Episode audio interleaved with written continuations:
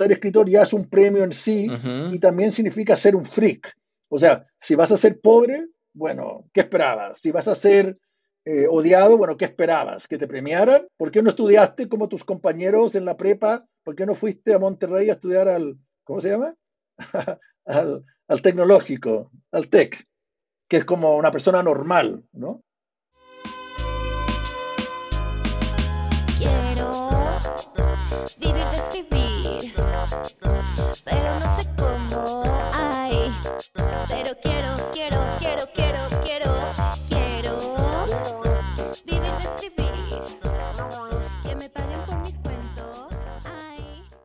¿Qué onda? ¿Qué onda? Bienvenidos al podcast de Tinta Chida Vive de Escribir.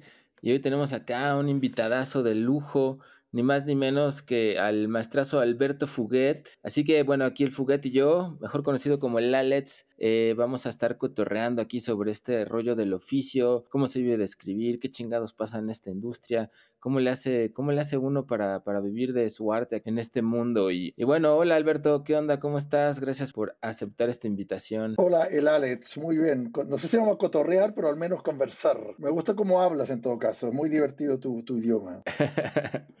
Así que bueno, voy, voy a leer la breve semblanza aquí de Alberto, que nos preparó el buen Juliño, productor de este podcast que dice, eh, Alberto nació en Chile, pero vivió en Estados Unidos hasta los 11 años, de ahí regresó a su país en 1975. 74. 74, en medio de la dictadura de Pinochet. Se tituló de periodismo en la Universidad de Chile. En el 99 fue elegido por la revista Time y CNN como uno de los 50 líderes latinoamericanos del nuevo milenio. Eh, ha publicado más de ocho novelas, está por salir su próxima novela que ya nos contará un poquito libros de cuentos, ha escrito o escrito más de siete guiones, ha dirigido más de 10 producciones, videoclips cortos y largometrajes, tiene más de cinco premios y becas, entre los que destaca la beca Guggenheim que ganó en el 2010 en la categoría ficción. ¿Cómo ves? Bastante, bastante impresionante, ¿no, Albert? No, no, no, no, no sé. No creo. Más bien uno piensa lo contrario. Cuando dices premio, dices, ¿qué premio? Pero claro, premios chilenos ninguno, pero claro, esos premios o becas más bien, sí. Que no sirven de mucho tampoco, porque uno se las gasta en, dos, tres meses y después no pasa nada. No es como que te, es como de repente ganarse un premio en una kermés, como, ah, ¿ah? no es que te cambie la vida, ni mucho menos. Pero sirve para que gente como tú después la diga esas cosas. y bueno, para pagar unas cuantas deudas. A mí me sirvió para pagar todo lo que debía al banco, este, y nada más para eso, pero estuvo bien, estuvo bien. Muy bien, pues acá estamos y este, con, con, Alberto conectado allá desde, desde Chile, nos llevan tres horas y vamos a estar platicando un rato, así que vamos a saltar aquí a los, a, los temas. Tú me caes muy bien, tenemos un lazo. Sí. Eh, y, y, apoyo en tu locura, digamos. A mí me gana yo entrevistarte a ti y preguntarte tú de qué vives tú, porque veo que tú sí has logrado hacer pequeña industria o pyme o gimnasio, sauna virtual, con tus clases y todo eso. Así que felicitaciones y Muchas gracias, Alberto. Soy un fan. No, no, adelante. Sí, tenemos un, un ratín de, de, conocernos. O sea, lo que pasa es que me caes bien porque me parece poco literario. A lo mejor te estoy insultando, pero... No, no, me parece bien. Y si, si con ese literario englobamos a lo que es la industria editorial, pues me siento muy claro, bien. Claro, aunque dicho eso, uno no puede estar tan fuera para no existir. Eso tampoco me parece que es demasiado adolescente, claro. Por lo menos simbólicamente fuera, creo que eso está chido, aunque sea simbólicamente. Y sí, invitamos a Alberto hace unos años ya a la pandilla de lectores a leer Sudor, y de ahí nos, nos conocimos, fuimos intercambiando ahí eh, cosas y hace poco lo invitamos a un concurso que tenemos en Tinta Chida que se llama el Bellaco Fest, que es un concurso que surgió también en honor aquí a Alberto, porque después de leer Sudor inventamos una cosa que era la escala Fuguet, que era del 1 al 5, qué tanto se te paraba leyendo o, qué tanto te excitabas en caso de ser chico leyendo algo. Entonces los, los puntajes más altos eran los que recibían las mejores calificaciones. Entonces apenas hace unas tres semanas fue la gran final del Bellaco Fest, ahí nos acompañó Alberto. Y esperemos pronto poderles compartir ese libro ahí en audiolibro con, con, con los ganadores y finalistas de, este, de esta locura. Estuvo bueno, ¿no? El Bellaco. Sí, sí, yo perdí, pero me costó, me costó participar, porque claro, uno no se pone la premisa en excitar, es distinto que cuando uno lee, uno se encuentra con una... Que antes lo que ocurre, se ocurre, que cuando uno lee un libro, uno no está esperando excitarse, por lo tanto uno se excita mucho más. Sí. Es como estar caminando por un, hotel y justo ve que hay una puerta abierta y uno mira y se fisgonea. Pero claro, aquí era mucho más difícil porque yo sabía que todo el mundo iba a leerlo y como que iban a estar tratando de excitarse y me di cuenta que no lo logré. Pero bueno, no, no, se, puede, no se puede triunfar en todo. No se puede ser un pornógrafo de primera clase. es difícil, es difícil, pero, pero fue una experiencia chida que ya se las esperamos. Sí, pero tú, bueno, tú ganaste, así que felicitaciones. Pero bueno, saltemos a las primeras imágenes que me interesan mucho a mí de esta historia. Esta, esta pregunta que es como la pregunta de formación del superhéroe, cómo se formó, cuál fue el momento. Y aquí pues, me gustaría escarbar un poquito en eso. ¿Cuál, cuál fue tu, tus primeras relaciones con la literatura cuando eras niño? ¿Cómo, ¿Cómo te empezó a interesar todo esto? Bueno, primero en mi historia de formación, como dices tú, es en todos en inglés. yo, me, yo llegué como a los, no tengo tan claro, pero llegué como a los entre nueve y meses o un año y un mes, algo así.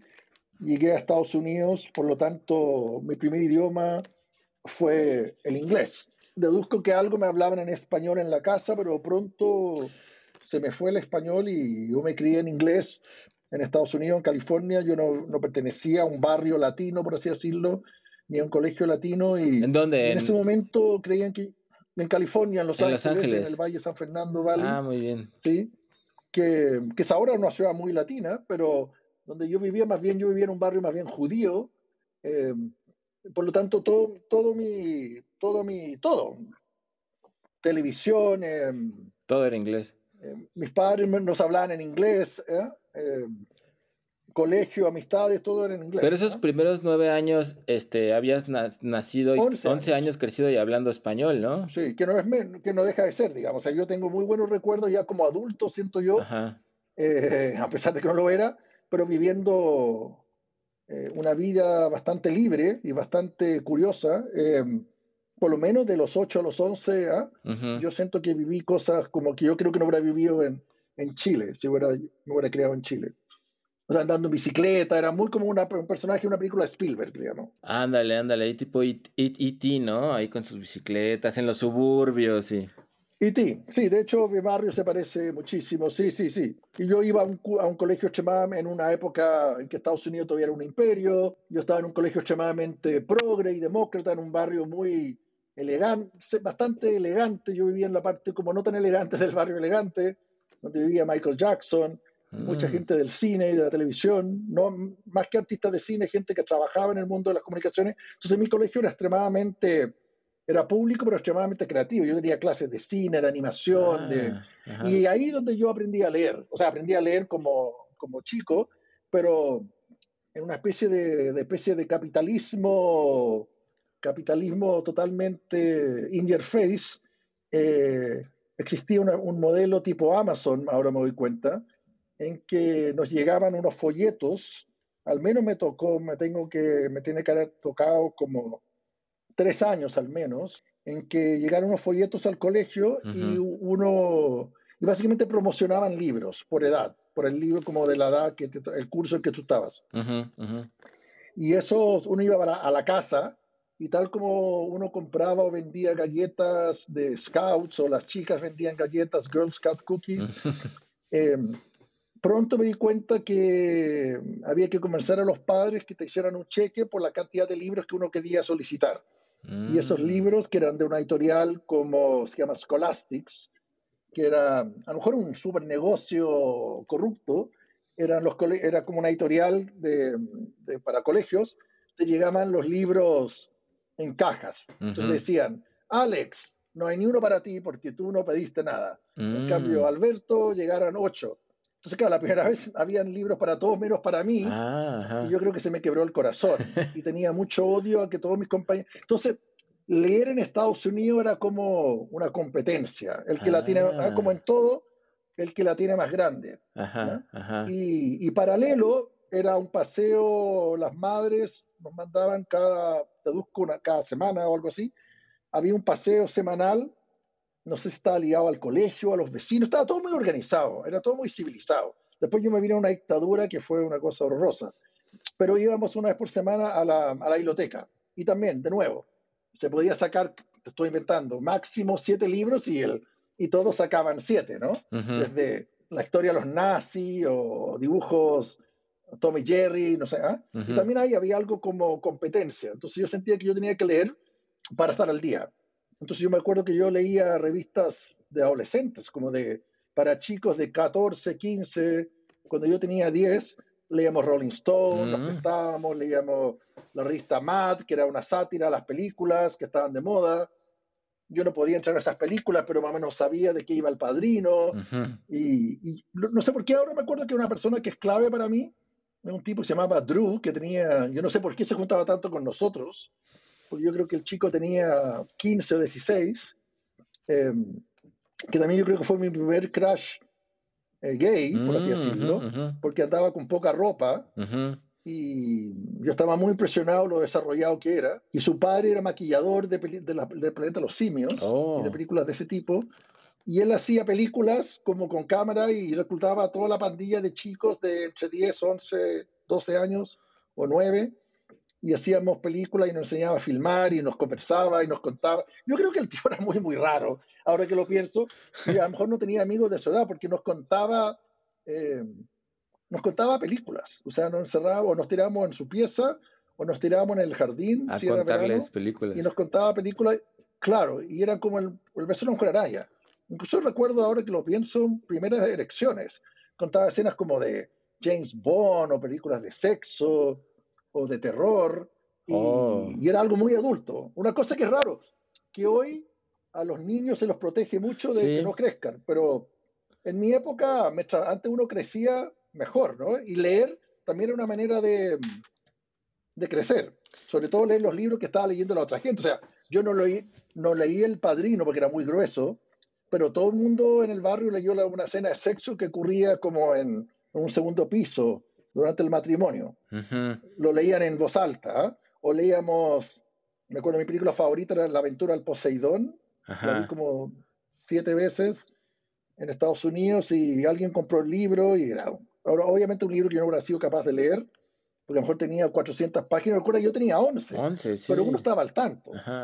Claro, eh, nos robábamos las revistas que llegaban a, a la casa de los, eh, de los padres, o a veces yo a los 11 ya cuidaba a los chicos menores, que tenían como 7, y yo me iba a las casas de gente que se iban, no sé, a ver cine y, yo ojeaba las revistas, desde las Playboy, la Playgirl, me acuerdo una, una madre separada, como muy joven y de muy que tomaba a lo mejor martinis, leía revistas de chicos desnudos y yo estaba muy impresionado. Pero también veíamos, veíamos la Playboy, que era muy impresionante, y eso. Y ahí uno iba leyendo, ¿ah? iba leyendo eso. Me hiciste hablar más de la cuenta y contarte cosas que no le, que no le contaba a mi psiquiatra. No, buenísimo, buenísimo. Yo encantado. Porque eso me lleva justo a cuál fue, o sea, cuál, cuál sería así como la, lectura que, que, tienes más presente que fue, que fue la lectura que te hizo decir, no manches, quiero, quiero hacer esto, quisiera escribir, ¿hubo alguna más literaria? Bueno, todavía no, todavía estamos lejos porque en inglés, para mí lectura era diversión, era cine, era amigos, era sexo, como estoy dándome cuenta ahora, era, era fantasía, quizás. ¿eh? Em, yo recién tuve esa experiencia mucho más tarde cuando ya nos pasamos al español. Pero si, si tuviera yo que elegir un libro en inglés, yo creo que eran los libros de Roald Dahl. Ah, ajá. Que ahí los empezaste a leer. ¿Eh? Probablemente. Ilustraciones, claro. Y también yo me di cuenta muy rápido la idea de cómo el cine era muy importante para nosotros y el cine era un arte, más que, más que un arte, era como la entretención de los 70, ¿no? Todo el mundo veía películas, tanto en la tele como en los cines. O sea, yo veía, nosotros nos mandaban al cine, veíamos dos películas, nos metíamos a la otra sala gratis, eh, veía películas para mayores de 14, nunca vi una de 18 en un cine, pero sí veía películas que quizás no debía haber visto. Eh, por lo tanto, todo lo que era, lo que dice Tarantino, ¿no? Yo me identifico mucho con Tarantino, entre otras cosas porque tenemos la misma edad y nos criamos en la misma ciudad. Y ah. la idea del libro, la idea del libro, por aquí tengo algunos, pero ¿cómo esto? La idea de, bueno, aquí tengo, pero la idea como de, este no, este no es el, este no, no es un buen caso. Ah, ajá, la aventura del Porque esta no es la portada, esta es la portada original, ajá. no es la portada de la película pero yo por ahí, por ahí tengo arriba una colección de libros como muy baratos. De estos pulps, ¿no? Me encantaba, o sea, no podía creer, claro, y que fuera la misma portada de la película del libro, o incluso hacían, el mundo estaba tan loco en esa época, Alex, que no solo adaptaban libros, que es como lo que uno entiende, sino hacían novelización, como en el caso de Érase una vez en América. O sea, incluso de, de, películas de mierda, como Ese gato maldito de Disney, lea la novela, ¿no? No es que esa, esa, novela, esa película fue basada en un libro. Es como si hicieran Recorcholis, la historia del chapulín en, en la vecindad, la novela. Y es como, claro, estaba, te contrataron a ti para... Sí, para novelizarla. Y para novelizarla y algún chico lo leía, digamos, pero no es que estuviera basado en una novela. Entonces, ese tipo de libros eran, venían con fotos. Recuerda que no había internet, entonces sí, ven las fotos de las películas o fotos de la cámara y el actor detrás de la cámara. O sea, me acuerdo, y también me encantó Tom A mí me gustó más la película Tom Sawyer que la película. Que el, libro. Porque el libro me pareció que no, que no tenía fotos. y de ahí entonces ¿Cómo es la transición al español? Bueno, ahí me voy a saltar muchas cosas porque es muy traumático, pero básicamente yo el año 74, en el verano norteamericano, vinimos de vacaciones, un verano mexicano también, ¿cierto? Hemisferio norte. Aprovechamos las vacaciones largas, como éramos todos chicos, mis hermanos y yo, y vinimos de, vacaciones a este país llamado Chile por tres meses. Íbamos a ir de junio a septiembre y probablemente íbamos a volver dos o tres días antes para comprar la ropa y, los libros no había que comprar porque todos los libros te los regalaban o cosas así. Em, y nunca volví. Lo que es mentira, porque volví años después de turista y de paseo, pero básicamente entre los, hasta los de, los de los 11 a los 19, eh, nunca volví a Estados Unidos y, y, me transformé en un chileno en esos años. Y mi idioma pasó a ser el español. ¿Y por qué ya no volvieron? Bueno, pregúntale a, mi, a mis padres, digamos. ¿eh? Ok, ok, ok. Ya decidieron quedarse ahí entonces. No, básicamente fue. Yo hoy me doy cuenta que tiene, tuvo algo de secuestro, pero en verdad no fue planeado. ¿ah? Eh, ¿ah? Haciendo abogado el diablo, no es que lo hicieron malo. ¿ah? Pero sí creo que se equivocaron en muchas cosas. O sea, el dejarme, eh, pudimos haber regresado todos a Estados Unidos a vender la casa, o a despedirnos, o a hacer un rito de tipo de duelo. ¿ah? Pero dijeron, ah, estos niños son chicos, tienen que aprender español, los dejamos en Chile, aprovechemos, con eso también ahorramos dinero y se quedan con sus abuelos y, y yo pasé de estar en vacaciones, que ya me parecía ir de vacaciones a un lugar horroroso, o me pareció patético Chile, tampoco era como que estaba de vacaciones en Brasil, en, la, playa, uh, sobre todo me pareció tercermundista, o sea, eso es lo más impresionante. Y también me parecía raro que todo el mundo hablara español, o sea, nada contra el idioma, ¿eh? Pero yo no estaba acostumbrado a que todo el mundo hablara en español. Y lo más parecido que había tenido, que habíamos pasado como seis días en Caracas, cuando vinimos desde Estados Unidos a Chile en el viaje, a ver a unos primos míos que chilenos que estaban viviendo en Caracas y vivían como millonarios. Caracas era una ciudad increíble, Caracas era como la mejor ciudad de América Latina y que básicamente era Miami y, no todo el mundo hablaba, y, yo sentía que mucha gente hablaba en inglés, o por lo menos la gente que, que circulaba con mis primos, mis primos iban, a un colegio inglés, iban íbamos a un club de camp, a un club muy elegante. Entonces, claro, llegué a, Chile, que me pareció que era una, una, guerra, una dictadura, todo en blanco y negro, todo frío. Y claro, y nadie hablaba inglés, no había inglés en ninguna parte. Así que había que aprender inglés. ¿Cómo es tu encuentro ya con la literatura en español, una vez ya en Chile? Bueno, muy difícil porque no lo entendía. Y, pero básicamente eso, eh, como flashback un poquito para atrás, en mi fantasía, si yo me hubiera quedado en Estados Unidos y nunca hubiéramos regresado de estas vacaciones extrañas al país de mis abuelos, em, como tantos chicos mexicanos ¿no? en Estados Unidos, eh, o de origen mexicano, em, yo creo que uno, sin duda, mi, lenguaje hubiera sido, mi idioma hubiera sido el español, el inglés. El inglés ajá. Y a lo mejor mi español hubiera estado un poco mejor, o, hubiera viajado, o hubiera tomado un curso de español en la universidad. ¿ah? ¿Ah? Pero tal como tú ves muchos mexicanos que dicen, hola Alex, ¿cómo estás? Mucho gusto. no creo que el idioma español hubiera sido mi idioma, ni tampoco creo que hubiera sido mi segundo idioma. A lo mejor era un idioma que podía dominar un poquito y, claramente no hubiera escrito. Eso, eso es lo que te iba a preguntar. Ahora, yo creo que sí, pero yo tengo clarísimo, clarísimo, clarísimo. Eh, ahora, ¿cómo lo tengo claro? No lo puedo probar. Pero yo no creo que yo hubiera estado obligado a, las, a la literatura eh, o al idioma, o a la, escritura, digamos, si, si, el idioma mío hubiera sido el inglés. O sea, dicho de otra manera, la razón por la que yo escribo es porque yo perdí un idioma y tuve que aprender otro. Wow, eso está súper, súper interesante. ¿Qué, ¿Qué, qué, crees que hubiera sido ah, si te hubieras quedado allá? ¿Que te hubieras metido del cine desde...? Bueno, hay toda la fantasía de, drogadicto, ¿no? Y vendedor de crack. Em, O sea, si la cosa me hubiera resultado bien, eh, yo creo que hubiera estado a lo mejor ligado a los guiones o al, o al mundo del cine. Me hubiera gustado, pero a lo mejor hubiera terminado trabajando en un mall o siendo gerente general de, qué sé yo, de una zapatería, no tengo idea. Pero yo creo que probablemente hubiera estado más ligado a las artes pero no a la arte que depende solo de la literatura. O sea, como que nunca me hubiera ido a estudiar literatura a Boston. ¿Y por qué, por qué sientes entonces que ya una vez que viniste aquí con ese cambio de idioma y que lo tuviste que aprender y todo eso, ¿por qué sientes que eso te llevó a la, a la literatura, porque te pudo haber llevado también a otros lados, ¿no? Bueno, y deduzco, hay mucha gente que cambia de idioma y no se transforma en escritor. Claro, claro. Supongo que tenía el bicho, tenía, o sea, tenía el bicho del arte y del cine. Que en Chile, imagino, era mucho más difícil intentar hacer cine en esos momentos. Sí, sí, sí, sí, sí, sí, sí, Lo bueno que sí en Chile, a diferencia de España, las películas, como tal como en México, las películas eran, en inglés. Ajá, ajá, no estaban dobladas. Mucho al cine, ya, ya iba al cine claro, si bien iba al cine, iba, ya iba mucho en Estados Unidos de pequeño, ya adolescente iba al cine por dos motivos, a ver las películas y a escuchar inglés. Porque no había cable, o sea, no había, no había, uno no podía ver CNN, ¿no? había, no había otra manera. Y bueno, y las canciones que eran en inglés por la, por la, en, en las radios y en los discos. Lo que yo siento que sentí que yo empecé a escribir eh, para poder hablarle a alguien, lo que yo, todo lo que yo sentía. Eh, después me di cuenta que yo podía escribir con mejor acento, yo podía ser más como bacán, como decían en Chile, como escribiendo yo no parecía el inmigrante que era, yo casi podía parecer un local. Como que yo sentía que no sé, yo siento que ahora ya no tengo acento, aunque de vez en cuando me dicen, tú de dónde eres, algo que me, me emputece muchísimo. ¿eh? Y me dicen, tú no eres de acá, como, oye, fuck you, que ya llevamos 40 años y todavía no me aceptan.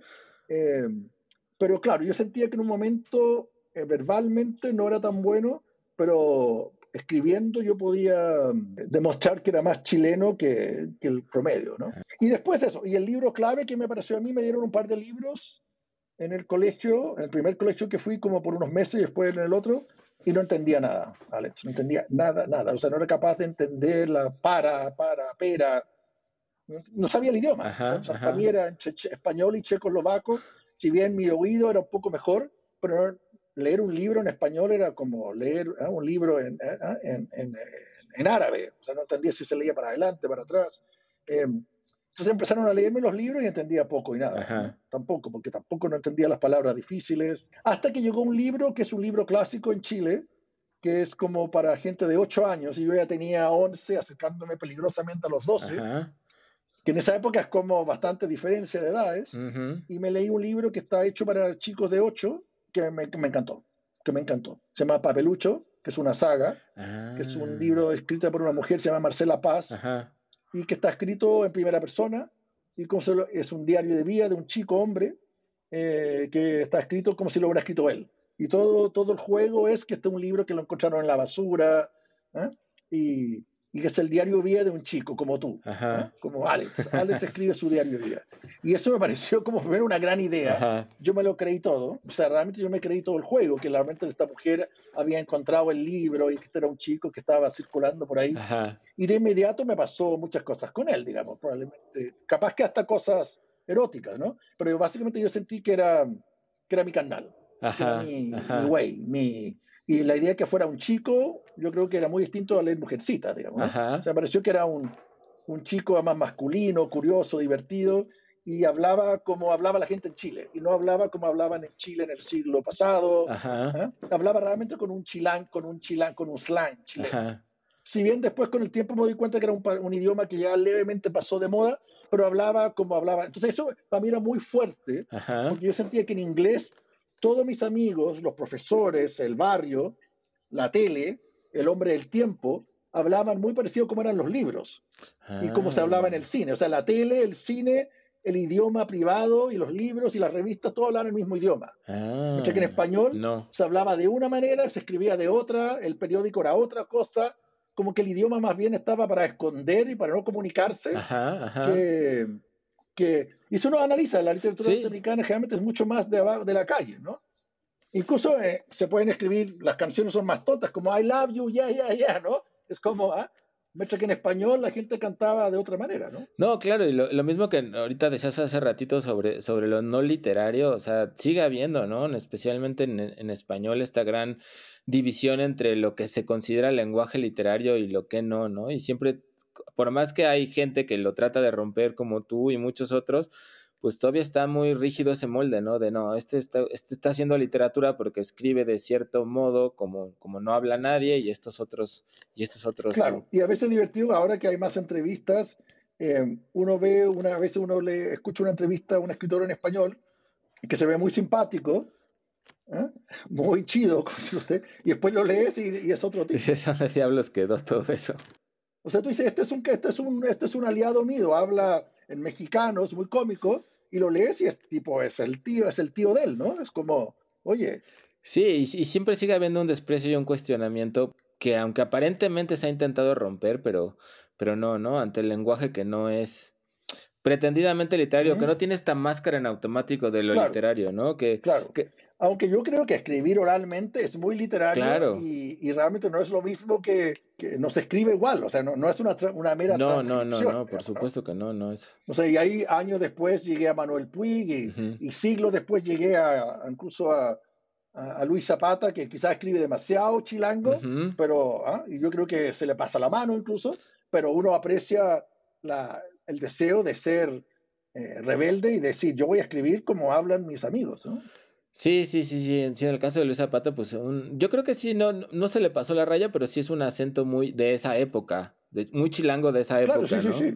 Ya lejano al chilango de Y yo ahora, pero siento que Luis Zapata sigue siendo despreciado en México, conocido afuera. O sea, ¿por qué leemos a Carlos Fuentes y no a Zapata? sí, claro. Ahora, claro, podríamos argumentar y ser serio que, Zapa- que Fuentes quizás es mucho mejor.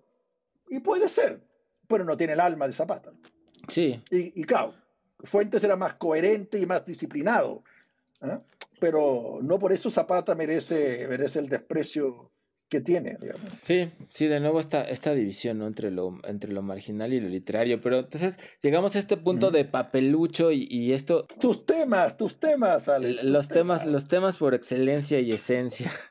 Especialmente eso, ¿no? Digo, yo ya ahorita lo, lo abordamos más, pero sí justo esa idea de tratarnos de quitar esta máscara introyectada que es hasta una cuestión colonial de lo que es la, la literatura, ¿no? O sea, tengo alumnos que le- les pido un ejercicio y inmediatamente dicen, agarré, este, van a escribir una escena y inmediatamente dicen, cogí las llaves del auto para, este, y para cruzar la acera, ¿no? Les digo, en- en automático... O del vehículo. Eh, Ajá, el vehículo. Entonces di- dicen, dices la palabra literario, por alguna extraña razón del mundo ya están Ujú. Cogiendo cosas en vez de agarrarlas. Los coches dejan de ser coches, se vuelven Ujú. automóviles y las banquetas dejan de ser banquetas y se vuelven aceras. Como si fuera un lenguaje más Y validado, ese ¿no? chico es encantador. Sí, ese chico es encantador y habla muy divertido. Ahora, ojo, no todo eso, no es que sea, no quiero quedar como hippie, no es que lo, lo oral siempre sea no, mejor, no, no, no, pero yo creo que lo que yo llamo que el escritor tiene que tener una voz, y, y, la voz, o sea, no es solo los diálogos o escribir también escribir, a mí me parece que es mucho más loco escribir, mucho más arriesgado escribir en tercera, en una tercera persona que no sea, por así decirlo, literaria. Porque en primera, por último, puedes estar drogado y te puede ir bien. O sea, pudiste tener suerte. Es como, conocí esta, ¿ah? esta, esta vieja, no sé, ¿no? ¿Ah?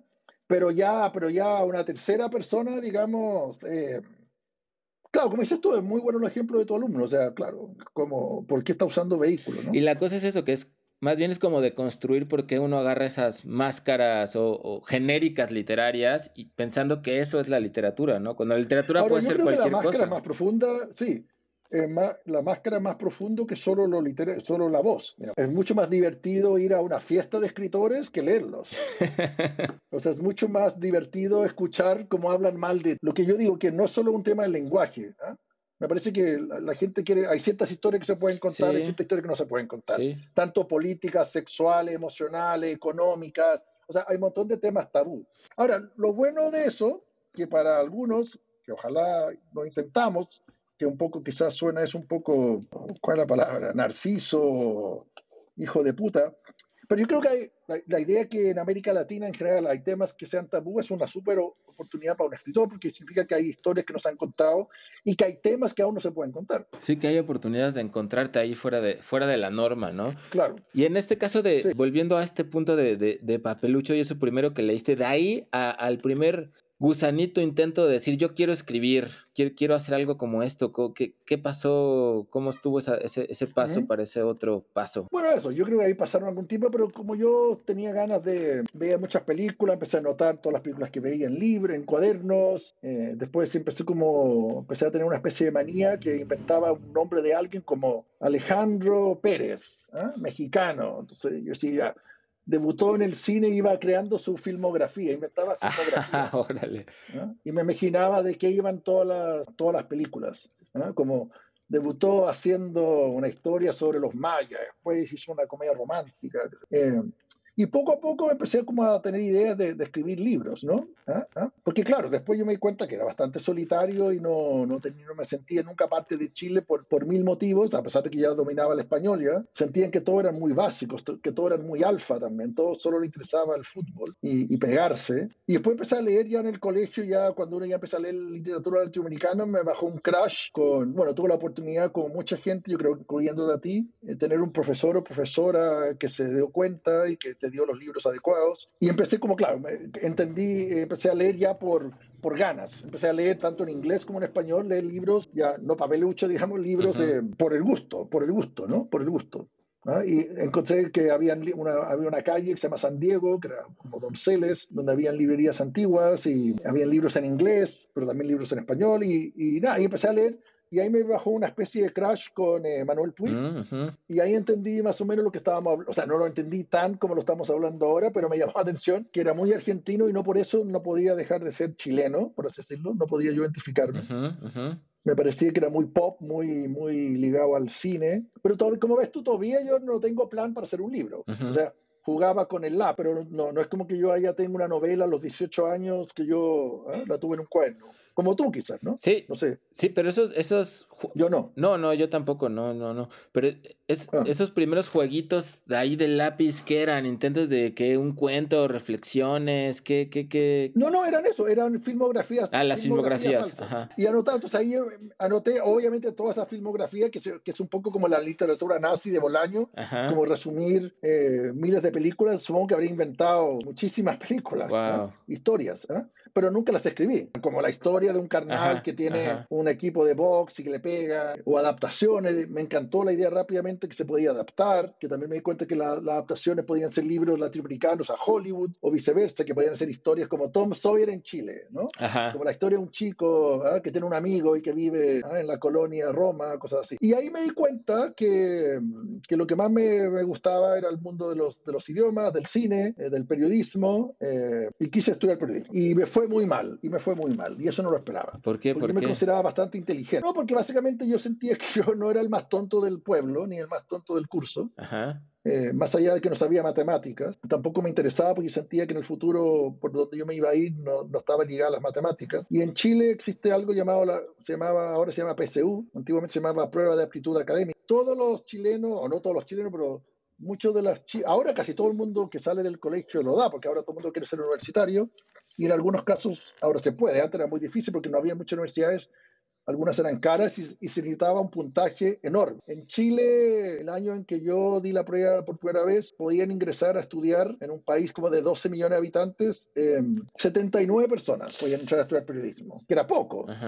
Y bueno, y yo no quedé. Y yo no quedé porque no, no me fue muy bien en español, tampoco era mi idioma, se me fue mediocre o, o mediocre, y en matemática me fue fatal y yo tenía muy malas notas en el colegio, incluyendo en español, porque yo siempre reclamaba y opinaba, entonces yo con las notas yo no, no daba para estudiar nada. Quedé como en una especie de historia del arte, en, muy lejos de Santiago, un lugar donde yo me moría de miedo ir. Y bueno, to make a long, para hacer una larga, una bastante penoso, tuve que ir a un curso de, de tipo prepa, como en las mañanas, yo sentía que todo mi, hasta el tipo más tonto del curso del colegio, todo el mundo había quedado en la universidad menos yo. Entonces fue un grado de, de horror, de vergüenza, de pánico, de, de todo, todas mis fantasías negativas se cumplieron, entonces yo sentía que no valía la pena más o menos vivir, que Chile ya era un país de mierda. Ay, la pregunta ahí, claro, es como, ¿por qué no me fui? Pero yo tampoco sentía que tenía las herramientas para escapar. Básicamente yo creo que sentía que que ya, ya me había transformado en, en, un chileno, ya no podía ser ahora un francés o un italiano, o incluso un gringo, que yo sentía que ya no era gringo, ¿no? O supongo que era algo sadomasoquista. Y el asunto es que di la prueba de nuevo, pasé todo un año, ahí conocí a alguna gente, estuve, bueno, salió este cuento, un curso yo iba en las mañanas a estudiar, en el fondo tomé como, en Chile son cuatro, no sé, en México son cuatro de secundaria o seis. Tres, tres de secundaria y tres de prepa. Bueno, entonces yo tuve, en el fondo, claro, fue como mi quinto año, en Chile son cuatro, entonces tuve un año más siguiendo solo estudiando matemática para realmente aprender lo que te hacían preguntas en la prueba, porque yo sentía que la prueba medía tu inteligencia y cómo te había... ¿ah? Yo tenía que me iba a ir bien, no que imaginé que me podía ir mal, ¿no? Es como... ¿ah? Es como te dicen como, tú consideras que eres el peor escritor de México, tú dices que tú crees que no, ¿no? Sí, Yo creo que no. Sí, ¿no? sí, sí, uno suele creer que no. Tú crees que estás entre los mejores, Sí. busco, ¿no? Bueno, imagínate que se hace un concurso y dicen, eres el peor. Todo el mundo, no solo la Academia Mexicana, sino incluso tus alumnos, todo el mundo, y quedaste como el peor escritor de México. Y yo quedaste un poco sorprendido, yo quedé sorprendido, yo pensé que, ah, que no. ¿ah? Entonces, bueno, no. Y ahí yo creo que me dediqué más a escribir, a tratar de escribir. Eh, entré a trabajar a, a, periódicos en inglés, a un periódico que había en Santiago, se llamaba Santiago Chronicle, porque yo quería ser periodista, periodista y periodista. ¿eh? Ajá. Las primeras escrituras, porque antes de, de aprender periodismo, empecé a escribir críticas de cine y crónicas en inglés para el Santiago Chronicle. Ajá. Pues finalmente pude entrar a periodismo, lo que no es verdad, pero esa historia no te la voy a contar porque tampoco me dio el puntaje, me faltaron dos puntos, tuve que entrar a otra carrera y hacer dos carreras al mismo tiempo. O sea, una humillación, una cosa horrible, horrible, horrible, patético, al borde de, de la esquizofrenia, de, o sea, fue unos golpes al ego tremendos, algo que yo todavía no me recupero. Y el asunto es que el periodismo, que yo pensé que era la gloria, o sea, por el cual yo había luchado tanto, Ajá. y que era mi sueño, del cual yo me había humillado tanto y seguía humillado porque tuve que pedirle al director de la escuela diciendo que yo iba a ser el periodista más importante de Chile y todas esas cosas. Entro, de nuevo me va horrible, horrible, horrible en las notas, porque consideran que, no, que escribo mal. O mejor dicho, no que escribía mal, que escribía muy creativamente. Ajá. O sea, no escribía como, como los profesores de periodismo querían que yo escribiera. Ajá. Y ahí me di cuenta, o me hicieron ver, que yo como que me gustaba más la ficción que los datos. Ajá. Se me decían, anda a entrevistar a, al dueño de un restaurante chino, me acuerdo. Ajá. Y claro, y el profesor se dio cuenta que yo había inventado todo, que no era verdad. Y ahí me dijo, vas a repetir, y ahí me dijo, ¿por qué no separa, separa el periodismo de la literatura? Y yo decía, ¿qué literatura, cabrón? Y ahí empecé yo a escribir cuentos, y a imitar, y a imitar a algunos autores, y empecé a escribir para, para que yo creo que un poco que me quisieran o me odiaran, o, o quedar un poco como cool, cool quizás, para quedar un poco más como sexual de lo que era, porque totalmente virgen. Eh, empecé a escribir como cuentos eróticos y cuentos divertidos y cuentos como con músculo. Ajá. Y básicamente empecé a imitar a, a, un, a, un, autor que empecé a leer en ese momento, que se leía mucho en la escuela. En realidad lo, lo, lo, traje yo. Había escuchado que se leía mucho, me lo encargué a España a una tía, se llama Erecciones, Eyaculaciones y Exhibiciones de Bukowski. Ah, ajá, y, ajá, ajá. y, empecé como a imitarlo y, y, empezó a irme bien en la escuela. Como que a la gente le gustaba como yo leía y ahí empecé como a, en el curso de un año pasé de ser cero, estar cero interesado en escribir literatura a, a empezar a escribir cuentos en la máquina de escribir y empezar a mandar a concursos. Órale, pues mira, ahí ya, ya, ya tocaste dos, dos, otras dos cosillas que, que, te quería preguntar. La primera esa, ¿no? Yo no me la, me la tomaba una pastilla porque he hablado mucho, solo recordando cosas horror. Yo pensé que iba a ser una conversación divertida. solo lo estoy pasando horrible. Una experiencia traumática está haciendo de nuevo esto. Trauma, puros traumas, puros traumas, sí. Oye, este, no, bueno, me acordé también ahorita que dijiste a Bukowski, ¿no? También fue de los, de los primeros libros, ese libro también que, que me hicieron ponerme a escribir cuentos y llevárselos a mis compañeros de prepa y compartirlos ahí con ellos. Claro, claro, porque además uno siente, primero, me alegro, no me parece tan extraño, me parece extraño que la gente no lea a Bukowski, no lo quiera imitar. Y en caso de periodismo también era que escribía bastante como simple. Al final yo creo que no es tan simple como uno cree, pero sí. cualquier tonto podía entenderlo, que también me parecía eso súper interesante. Sí, Porque parte del periodismo es que cualquier tonto, cualquiera, todo mundo tiene que entender. Ajá. A no ser que uno escriba para letras libres, ¿no? Sí, sí, sí, bueno, sí, o sea, Bukowski es como más cercano, ¿no? Como que les dices, yo podría hacer eso, ¿no? Aunque quizás ves que no es tan fácil. Sí, pero... y, que, y que cualquier güey en el metro puede leerme. Ajá, ajá. Puede reírse. ¿Cuál, ¿Cuál fue ahorita, nos dijiste que empezaste para escribir para el Santiago Chronicle y eso? ¿Te acuerdas cuál fue la primera cosa que te pagaron por escribir? ¿Y qué hiciste con, con esos primeros pesos que te pagaron? No, porque yo creo que en el Chronicle no me pagaban, el, el, ¿ah? pero sí salió mi nombre en tinta.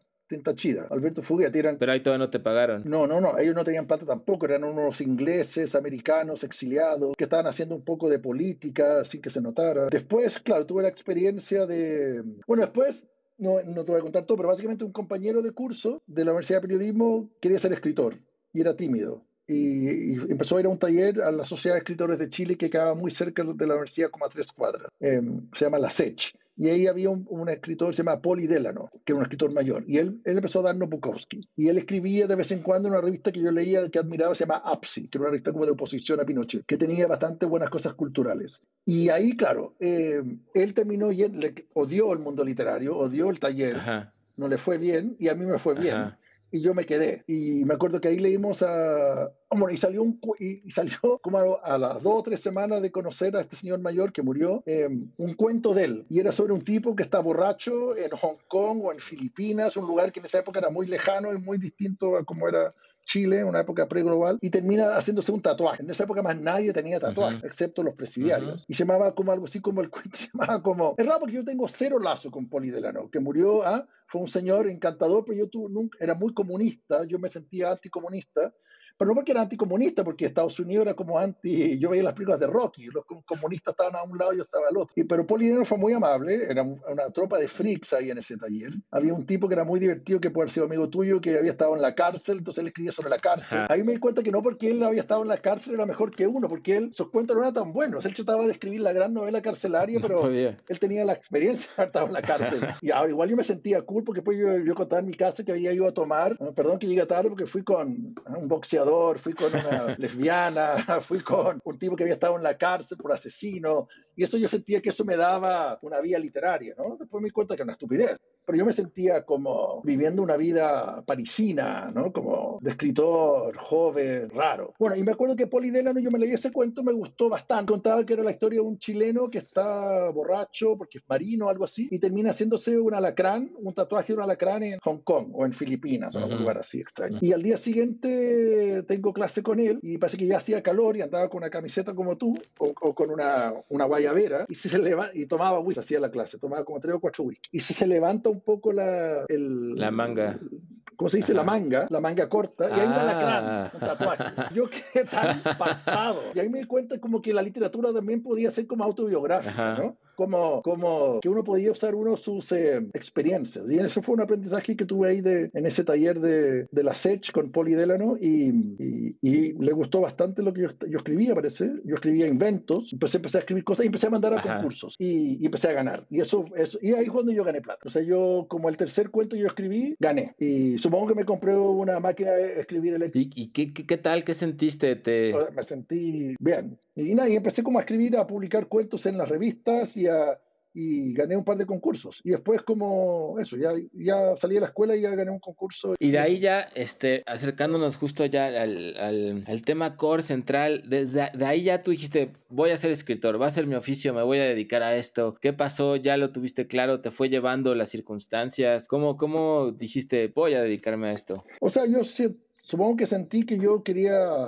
dedicarme como a escribir y a tener, yo creo que yo tenía ganas de tener una voz, tenía, tenía ganas como de ser alguien que no, que mi voz periodística o mi voz literaria tuviera tensión o que no pasara desapercibida quizás. No sé por qué, eso ya tenemos que hablarlo en la consulta. Eh, supongo que puede ser porque por el tema del inglés, ¿ah? pero yo sentía que tenía historias que contar, que yo tenía algo que no tenían los otros, pero yo pensé que realmente era por el, iba a ser por el lado del periodista, o sea que, que yo iba a ser un gran, gran periodista periodista y más que un gran periodista iba a ser un gran tipo, entre, yo no sabía que era Monsiváis en esa época, pero que iba a ser como una especie de columnista, cronista, como Osvaldo Soriano, alguien que no solo reporteaba un crimen, sino que contaba cosas, que escribía entre cuentos, crónicas, Truman Capote, ¿ah? eh, nuevo periodismo, digamos. ¿ah? Tipo Tom Wolfe. Yo ya había leído a Tom Wolfe un libro de anagrama, se llamaba El Nuevo Periodismo, y me pareció que eso era lo que había que hacer, a pesar que ya el nuevo periodismo de los 80 ya tenía 20 años, ¿no? Pero yo sentía que era lo ultra moderno. ¿Cuál es la pregunta? ¿Qué pasó para que ya dijeras, voy a dedicarme a esto, a escribir, voy a vivir de ser escritor? Este, ¿qué, qué, qué pasó ahí? Eh, yo siempre lo, lo, vi como supongo, eh, como la B, o sea, como que iba a ser periodista y escritor. Hasta hace poco seguía haciéndolo. Me demoré de mucho en darme cuenta o, o, soltar el periodismo. Lo que ocurrió es que cuando empezó a, empezó a ir mal como periodista, no conseguía trabajo o, o, no trabajo que yo quería, pero sí me pasaron dos o tres cosas locas. Uno fue, que eso se me fue, en la escuela de periodismo entre tercero y cuarto, creo, eh, había que hacer la práctica, la pasantía. Y yo decidí, por, y esto todo, básicamente todo, todo esto me lo salto y puedo decir, lean tinta roja. No tinta chida, sino tinta roja. Un libro, un libro mío que, que básicamente cuenta lo que voy a ahorrarme en contar, pero en dos palabras es alguien muy parecido a mí, que claramente ya le gusta la literatura, le gusta el cine y que su sueño es trabajar en una revista de, de cine, por así decirlo, en una revista de espectáculos o en la sección ¿ah? de espectáculos. Y por mala suerte, por así decirlo, o mala, ah, algo sucede y no quedo en el diario que yo quería y menos y tampoco quedo en la sección que quería y quedo en un diario sensacionalista y además en la sección de crimen. Entonces, algo que yo no, no me interesaba ni el lenguaje vulgar, ni el sensacionalismo, ni las chicas desnudas en las portadas, ni los crímenes, ni la sangre, ¿eh? yo quería más estar como, ah, y me acuerdo entre las cosas que yo me, comentó, dice, en este, en este diario, en este, tabloid, no hay crítica literaria, no hay maricones, no hay, no hay ópera, como que era casi como ellos se enorgullecían de que no habían, esto era un, un diario para, para machos, para gente real, esto era el pueblo. Nada de, nada de, aquí no escribía escritorcillo. Y era lo que era mentira, porque escribían muchos escritores, pero escritores como que quizás no habían triunfado en el mundo literario. Y después yo me di cuenta que muchos tenían libros, ¿ah? que también había otro tipo que había estado preso. Tocó sección policial y ahí rápidamente me destaqué. Porque yo con tal de, de, hacerlo bien y me di cuenta que, que había toda una tradición y, era, y trataba de escribir cada crimen como si fuera el gran cuento de mi vida y yo a las dos semanas ya habían artículos míos en las portadas y, y supongo que ahí no, no, es que gané dinero, Alex, pero me pagaban un, Algo, poquito porque Era, me daban almuerzo, cosas así. Y ahí gané, gané, gané un concurso. Gané un concurso con el último cuento de sobredosis o los últimos dos y gana y es un curso de que viene el metro y que terminó siendo del gobierno, de la dictadura. Entonces yo gano y le digo a mi jefe, que era un viejo borracho, putero, eh, que jalaba cocaína en el auto, que se pasaban los baños de vapor. Era un personaje de, o sea, tan bueno que terminó siendo un super personaje literario, que, yo casi simplemente le cambié el nombre. Don Saúl, em, tengo un problema. ¿Cuál? Eh, gané este concurso. Ah, felicitaciones. Y ganaste plata, como tú, muy interesado en la plata. Sí, gané, qué sé yo, mil dólares, algo así. ¿eh? No está mal. Pero me piden que cambie los garabatos, las malas palabras. Y digo, no, no, yo soy un artista y yo no voy a aceptarlo.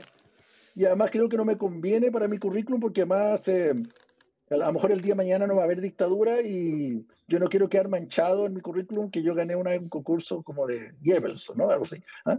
Y me dijo, no seas imbécil, estúpido, es la... Eh, no, no seas tan tonto como pareces y primero, ¿qué te importa? Yo creo que este tipo no sé de qué lado era, pero era como diciendo, ah, la historia se mide de otra manera. Dos, eh, tampoco yo estaba siendo colaboracionista, ¿no? ¿ah? eh, dos, cambia los garabatos y el día de mañana a lo mejor publicas esos cuentos en un libro y le pones los garabatos de nuevo, lo reescribes. Ah, era como no se me ocurrió. ¿ah? Así que llamé a la chica, a la secretaria, eligió perfecto y, gané y fui a la ceremonia y me dio la mano el ministro, que después yo estaba muy asustado que hubieran fotos, supongo que hay fotos por ahí. Y, y claro, supongo que viajé, compré libros y me compré una máquina de escribir. Y, y ahí yo quedé como el escritor, además como en el, en el mundo de todos estos periodistas borrachos, yo quedé como el escritor. Es muy como una historia muy vargallosa, se parece mucho a la tía Julia la escribió. Oye, y de ahí pues, ¿qué, qué tan ¿Te sorprendí? ¿Te sorprendí? ¿No pensaste que yo había trabajado en policía? No, no, no, no, no, porque no he leído Tinta Roja, entonces me sorprendiste, me sorprendiste. Eh, ya, ahora, ahora lo, lo leeré y... Se está tratando de adaptar, de hecho, se está tratando de adaptar como serie. Se hizo película en Perú hace años atrás y se está adaptando, tratando de adaptar en México. Ah. Se, se, volvió chilango. O sea, la versión que leí yo de un capítulo hablan todos. Oh, va a estar chido eso. Sí, pues. O sea, no sé si resulta, pero el mundo de ahora claramente ahora la literatura está mucho más conectada a la televisión de lo que nunca había estado. Sí, sí, por supuesto. Y me parece que es más posible, es mejor, es más interesante las series, porque las series se parecen más a las novelas, y creo que las novelas funcionan mejor como adaptaciones a la tele más que al cine, ¿no? Sí. Porque el cine El cine en dos horas es muy difícil, hay que tomar. Creo que los cuentos son para adaptarlos. adaptar o los poemas o así. Sí, de acuerdo. Oye, y bueno, ¿cómo, cómo diablos se le, se le hace para. Ya, ya, está, ya te he hecho hablar mucho, Alberto. Este, pero, pero vamos muy bien, vamos muy bien. Más que hablar, recordar. Eso, es, lo que cansa. Eso es lo que cansa. Exacto, sí, sí, sí, sí. Es lo menos erótico. ¿Cómo diablos le hace un escritor para vivir de escribir? ¿Cómo le hace este Alberto Fuguet? Eh, vamos a hablar un poquito de esto de, pues, de eso. ¿Cómo, los que están oyendo que pues nos oyen un montón de chavos, chavas, este, no tan chavos, no tan chavas, pero que, pero que dicen, ¿cómo, cómo podría yo empezarme a ganar la vida en esto? ¿Cómo, cómo, cómo va la onda en, en relación a esto? ¿Cómo le hace uno, Alberto? A ver, primero, uno, yo creo que ahora, ¿qué llamamos escribir? Yo creo que hay muchas posibilidades de vivir y bastante bien escribiendo, pero escribiendo qué? O sea, efectivamente está el periodismo, que, que, está quizás ya no en su mejor momento, pero sobre todo yo creo que hay en el mundo de la, sobre todo en México, está el mundo de los guiones, ¿no? Que es un mundo que antes no existía, que antiguamente existía en Hollywood, donde ahí escribió Scott Fitzgerald, ¿no? Que al final todo lo pasaron muy mal, pero bueno. Pero en el caso que yo he apostado más por tratar de vivir de mis libros, o después de tratar de hacer películas, pero digamos que yo nunca habré hecho una película, porque todas mis películas son baratas, entonces no, no vale. lo primero que yo te respondería casi como, como haciéndome como el chico inteligente, o usar tus palabras para dar las vueltas, ¿Cuál es la pregunta? ¿Cómo se vive de escribir? ¿Es necesario vivir? Claro, esa, yo diría, esa es mi respuesta. O sea, o, cómo quieres vivir. Yo creo que primero tienes que responderte cómo quieres vivir. Sí. Y después podemos discutir el tema literario. Claro, claro. si tú quieres tener yates, si tú quieres vivir como Carlos Fuentes y andar en primera clase y tener casas en París y todo eso, y, casas en el Pedregal, em, creo que te equivocaste de negocio. Sí, ¿Ah? sí, sí. Ahora, si el día de mañana te resulta chingón, te compras un penthouse en el barrio de tu... Es importante que, si tú también lo veo como, esto ya es más personal, pero si tú tienes un tren de vida, tanto casa en la playa o cinco hijos, o estos hijos van a ir al, al mejor colegio de la ciudad o del país, y todos los años a Nueva York, etcétera, todo eso eh, hace que tengas que ganar mucho dinero y probablemente la literatura no lo va a poder financiar incluso, incluso si te va bien, ¿no? Sí. Yo siento que yo vivo de una manera muy modesta, no tan modesta, obviamente. Yo lo que más quise es tener una casa propia, que ya la tengo. Y yo me doy cuenta que puedo haber parado mucho antes, o sea, puedo haber, haber sido mucho más eh, austero mucho antes, o sea, a no haber escrito periodista. Y lo que sí yo creo, que hoy ahora que existe OnlyFans, como no sabes, eh, yo siento que es mejor para un chico o una chava hacer porno y financiar su literatura, o, para no ser tan exagerado y morboso y tratar de hacerme el simpático, eh, trabajar en un restaurante, o más como Cavafis, trabajar en algo no literario. porque sí yo creo que todo lo ligaba a lo literario, incluyendo a clase, a lo mejor ahí podemos discutir clase, incluso después podemos discutir taller. Yo creo que los talleres también hay que tener mucho cuidado, pero sobre todo escribiendo guiones o redactando artículos o siendo periodista o, ¿ah? o cualquier cosa donde tú tienes que escribir mucho gana siempre el, el periodismo y pierde la literatura. O sea, que no me mientan, tú puedes estar escribiendo en busca del tiempo perdido, pero si tú tienes que entregar una crónica sobre el partido de anoche ¿ah? entre México y, Panamá, eh, gana el artículo. Porque vives de eso, tu editor, incluso si eres un escritor más o menos decente, vas a querer que la crónica esté buena. O sea, no quieres que sea el peor artículo de fútbol o, de, o la peor crítica de cine. O sea, yo una época fui crítico de cine, incluso fui a festivales de cine. Obviamente en un festival de cine yo estaba preocupado de despachar y no estar escribiendo. Entonces, no sé, no sé, no sé si estoy respondiendo, pero básicamente yo siento que, que mi forma de, de, Yo soy soltero, por, no sé si por opción, o sea, si puedo casar, obviamente, pero me refiero, es no pedirle, no, o sea, no tenía una vía burguesa tradicional, a lo mejor en el futuro la voy a tener. Incluso ahora quizás hasta mi vida económica me, va a permitir tener una vida más burguesa, ¿no? Pero yo nunca tuve nada. Yo me doy cuenta que muchos escritores tienen mucho un, un, buen vivir y ese buen vivir puede tener que ver con becas, con vivir en la universidad, vivir fuera de tu país. Por ejemplo, yo recién ahora me dan ganas de irme del país. Yo creo que ya no me fui ya. ¿ah? Y si fuera un lugar, a lo mejor me iría a México. Pero vivir fuera del país también tiene sus costos creativos. No creo que, yo creo que es importante estar cerca de tu idioma y tu país, aunque, tú lo, aunque lo odies. Sí, creo. No, o sea, me parece que tocaste dos puntos fundamentales que también hemos hablado mucho de eso en, este podcast, ¿no?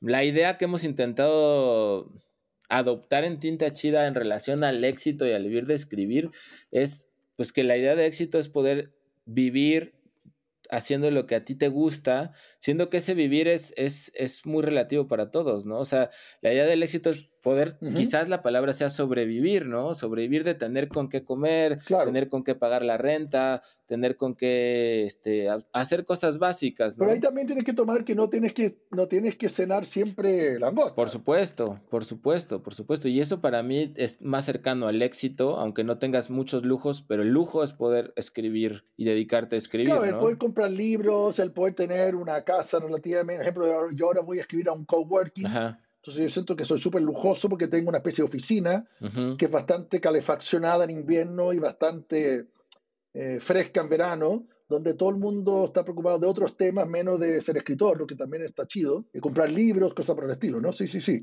Yo creo que el verdadero lujo es tener tiempo y tener energía, o sea, no solo tiempo, sino energía para escribir. Porque el tiempo de qué te sirve solo los sábados. Claro, claro. Y ahí es donde estás tocando el otro tema, que también un par de invitados nos han comentado eso, ¿no? A veces, ¿qué es mejor? Justo, dedicarte a otro trabajo que no tenga que ver nada literario, pero que te permita tener energía y tiempo para lo literario. Exacto. Que también es relativo, porque se oye muy romántico a lo mejor decir, bueno, sí, pues te puedes dedicar a ser mesero y eso te va a dejar tiempo. Y a lo mejor no tienes que entregar una crónica, pero llegas tan molido de estar trabajando dos horas de mesero que tampoco te queda tiempo. Claro, vas a llegar molido. Es, es muy probable que como mesero vas a llegar molido, pero al menos a lo mejor te duchas y puedes eh, recuperarte. Sí. Obviamente no me consta, pero lo que sí yo creo que quedar molido literariamente sí te deja ultra molido para leer y para escribir. Ajá, sí. ¿Ah? Incluso hacer clases, ¿no? Yo ahora hago clases distintas, aprendí ya a hacer clases. La clase que yo hago, que es una vez al semestre, eh, ahora me doy cuenta que, que, era tonto, yo trataba como de, de, hacer como el mejor curso del mundo y ahora creo que sí lo hago, sigo haciéndolo, pero ahora me sirve a mí. Ajá. Me explico, antes como que me, yo trataba como de, de, solo servir al, a, los chicos, ¿no? Ahora es como, yo quiero más aprender yo, o sea, si voy a hacer un curso y voy a gastar tiempo, que me sirva a mí, que sean mis obsesiones, mis locuras y no voy a estar enseñando ¿ah? eh, la literatura francesa de tal siglo si no es, no, es lo mío, digamos, ¿no? O sea, no voy a estar leyendo libros que yo no sé. Entonces, volviendo al tema del mesero, a lo mejor hay, hay, hay, hay trabajos que quizás no son, que no sé cuáles son, podríamos discutirlo, como ser entrenador, ¿ah? ser, eh, como bromeamos, dueño de un baño de vapor o trabajar en uno, eh, ser, eh, hacer mesero, eh, o hoy cocinar, chef, no lo sé. Pero sí yo creo, yo creo que si yo no hubiera sido periodista, no hubiera escrito tanto periodismo, yo hubiera tenido al menos un libro más o dos. Y si no hubiera hecho películas, tendría cuatro. ¿ah? A lo mejor eran libros de mierda, ¿ah? o no importa. Yo no, a mí no me importa quién lo tiene más grande, por así decirlo, pero sí me gusta tener libros, tener como una obra. Me da como una especie de que no, ha sido todo en vano. Hay obras, sí, sí, sí, sí, sí, sí, sí, eso dice. Y no solo fue uno nomás. No Por ejemplo, el famoso caso de Rulfo, ¿no? Que incluso hay un libro de Cristina Rivera Garza, a mí que es pavoroso, la, o sea, la historia. Porque realmente lo que yo, por lo menos yo estoy entendiendo todo mal, pero que trabajaba como en los caminos de México o del Ministerio de Obras Públicas, algo así. ¿ah? Pero me parece que mucho escritor terminó, terminó gastando, ah, sobre todo gente talentosa, que yo creo que Rulfo lo era, terminó trabajando en cosas que a lo mejor hubiera tenido un tercer libro, a lo mejor era malo, hubiera sido malo, no lo sé. Dicho eso, hay algo fascinante de haber trabajado en el Ministerio de Obras Públicas, recorriendo México para ver dónde se hacen caminos, ¿no? es complicado, pero mi primera pregunta es, de nuevo te respondo, tú me dices de si se puede vivir de literatura, quieres necesariamente vivir. A mí me parece que ya ser escritor ya es un premio en sí y también significa ser un freak. O sea, si vas a ser pobre, bueno, ¿qué esperabas? Si vas a ser eh, odiado, bueno, ¿qué esperabas? ¿Que te premiaran? ¿Por qué no estudiaste como tus compañeros en la prepa? ¿Por qué no fuiste a Monterrey a estudiar al, ¿cómo se llama? al, al, tecnológico, al TEC, que es como una persona normal, ¿no? Mira, este podcast y, y, toda esta parte de tinta chida de vivir, de escribir, es, es por las ganas de primero de que uno pueda hacer lo que uno quiere, que creo que es lo más importante, escribir en todos los sentidos, ¿no? O sea, y además el, el Y escribir, además, y escribir realmente lo que, tú quieras. Y eso importa, claro, si tú estás sentado en la universidad y tú quieres escribir de, de algo incorrecto, no vas a poder hacerlo, porque no vas a quedar, vas a quedar como un escritor loco. si tú eres un tipo que quiere estar en contra de, no sé, el feminismo, no puedes hacerlo porque vas a perder becas o, o, lo que sea, ¿no? Entonces también es como ser libre interno, o sea, no solo el tema de dinero, es saber que tú puedas hablar mal de tal partido o no. O sea, en Chile siempre se dice que si uno es comunista, uno siempre va a tener el premio nacional, digamos. O sea, si tú no vas a entrar a un partido, bueno, también tienes que, que enojarte, que está bien, y hablar mal, que está bien, pero también reconocer que a lo mejor también te da un grado de libertad no ser parte de un partido político. Porque no, claro, y además, o sea, que, hay varias etapas. O sea, para mí está la etapa de escribir como tal, que es, para mí la más preciada y la más y lo más chingón ponerte simplemente escribir. Luego está la etapa de publicar, que ya es otra cosa, y luego la etapa de vivir, de vivir de escribir. O sea, Creo que la mayoría de los que oímos aquí el podcast y que estamos en, en, Tinta Chida, pues lo que más nos interesa es escribir, ¿no? Poder escribir y cómo se libera tiempo para poder escribir, ¿no? Y de ahí me acuerdo mucho, hay una, una, una frase con la que yo me quedé muchísimo de, de, de, sudor, que ahorita me acordé con lo que estabas diciendo, que voy a, que voy a leer. Ah, ya, que sobre, que sobre escribir, ¿verdad? O sea, sobre el mundo editorial. Quiero más, quiero más, weón, lo sabes. No vender más, no ganar más, no tener más traducciones. Lo que quiero es que, alguien, que algún día un weón me subraye. Eso, que mochile con un libro mío, que vomite por algo que leyó y lo alteró. Que se folle un weón porque yo lo excité. Eso. Y por eso estoy como estoy. Quiero que un tipo en bicicleta me pare en la calle y me diga, weón, tú fuiste importante para mí, me ayudaste, quiero darte las gracias. Al contrario de, de pues, yo escribí eso de verdad, tú, no mames. Tú escribiste eso. está bueno. No me acordaba. Eh, yo no me acuerdo primero de lo que escribo. Yo tiendo a escribir muy del inconsciente y me da un poco vergüenza, que también es malo, porque me doy cuenta que hay gente que, que es muy bueno para hablar de sus libros y se sabe todo.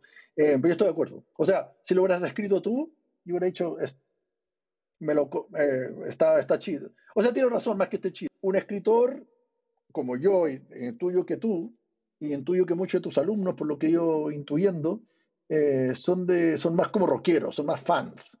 Por lo tanto, han tenido, han pensado que hay otros escritores u otros artistas que también han hecho cosas chidas y que lo han excitado, inspirado, movido. ¿ah? Lo que uno busca realmente los artistas, más que inspirarlo, es que te, te, den caos y te den, que te hagan ver cosas que tú mismo tienes adentro. Porque yo creo que de verdad cada escritor o cada persona puede tener cosas parecidas, pero nadie puede escribir lo mismo. Pero uno a veces necesita libros o películas o música para que te saquen lo que tú tienes dentro, ¿no? Bueno, y además se me, se me acaba de ocurrir algo que quizás para, puede ser para otro podcast. Más que hay tiempo que se hace como para poder escribir, ¿no? ¿Cómo se hace para leer? Para, tener tiempo para leer también. O plata para leer, porque también time is money, ¿no? O sea, leer cada vez es más difícil y también está la, la modernidad, las redes sociales, ¿no? Sí, lo principal es que necesitas, necesitas, necesitas tiempo. Porque mi impresión es que el escritor que lee, y yo no digo que el que más lee más gana, pero el que lee lo correcto, justo lo que necesita es el que gana. El que gana ya tan solo con haber encontrado, ¿no? Esa, esa historia. Si yo sigo leyendo solo, por ejemplo, solo libros de anagrama, ¿ah? que una época yo quería hacerlo. Sí, yo también. A lo mejor puedo terminar siendo más sofisticado, a lo mejor más sofisticado, más, ¿eh? más civilizado, más cute, pero uno tiene que ser capaz de encontrar los libros que te, te, hagan bien, te hagan bien espiritualmente, pero también que te hagan mejor escritor, tengas la edad que tengas. O sea, a lo mejor es Bukowski a los 18, pero ahora a lo mejor tienes que encontrar como yo ahora a Balzac, algo que yo lo despreciaba y lo odiaba y me negaba a leerlo. ¿eh? pero uno tiene que encontrar, es como, se parece como a las relaciones, uno tiene que encontrar la persona correcta en el momento correcto. Entonces también tiene que, ahora yo es verdad que yo tengo dinero para poder comprarme un libro de Bukowski, un libro de Balzac, un libro de, ¿ah? de Guadalupe Nettel, pero lo importante es cuál yo quiero leer y cuál me funciona y cuál lo necesito. Y yo no siempre sé cuál es el que necesito, porque si yo supiera sería muy aburrido, ¿no? Porque creo que el arte se hace no solo, es como si fuera comida, no siempre pidiendo la misma pizza de pepperoni vas a ser mejor persona, ¿no? Te gusta esa, la pizza, pero necesitas, como de repente decir, comer algo que te vuela la cabeza. Bueno, tú a, ti te gusta Dylan, o sea, no puedes estar escribiendo Dylan todos los días, pero a lo mejor ahora vas a escuchar algo que te, que diga, órale, joder. Sí, y esto justo nos está llevando a una parte, una parte final de esta, de esta entrevista, eh, a dos, dos cositas, esta tortura, este interrogatorio. A dos cositas más. Ahorita primero con esto. Yo no sé si te respondió, Alex. Yo no sé, ¿tú querías hablar como de cuentas bancarias y cosas? No, no, no está bien. Estas son ah, estas pláticas. Pláticas. Porque justo con esto que estás diciendo del, de, bueno, que encontraste con, con el tatuaje ahí de alacrán y desde dónde escribe uno y hasta, y hasta desde los libros que uno encuentra que te van abriendo otras cosas, te van abriendo a veces a otras cosas de uno mismo, ¿no? De, de, de la experiencia personal en el mundo de uno mismo. Y estos otros libros te van abriendo ángulos en los que uno no había podido contemplar esa propia experiencia del mundo, ¿no?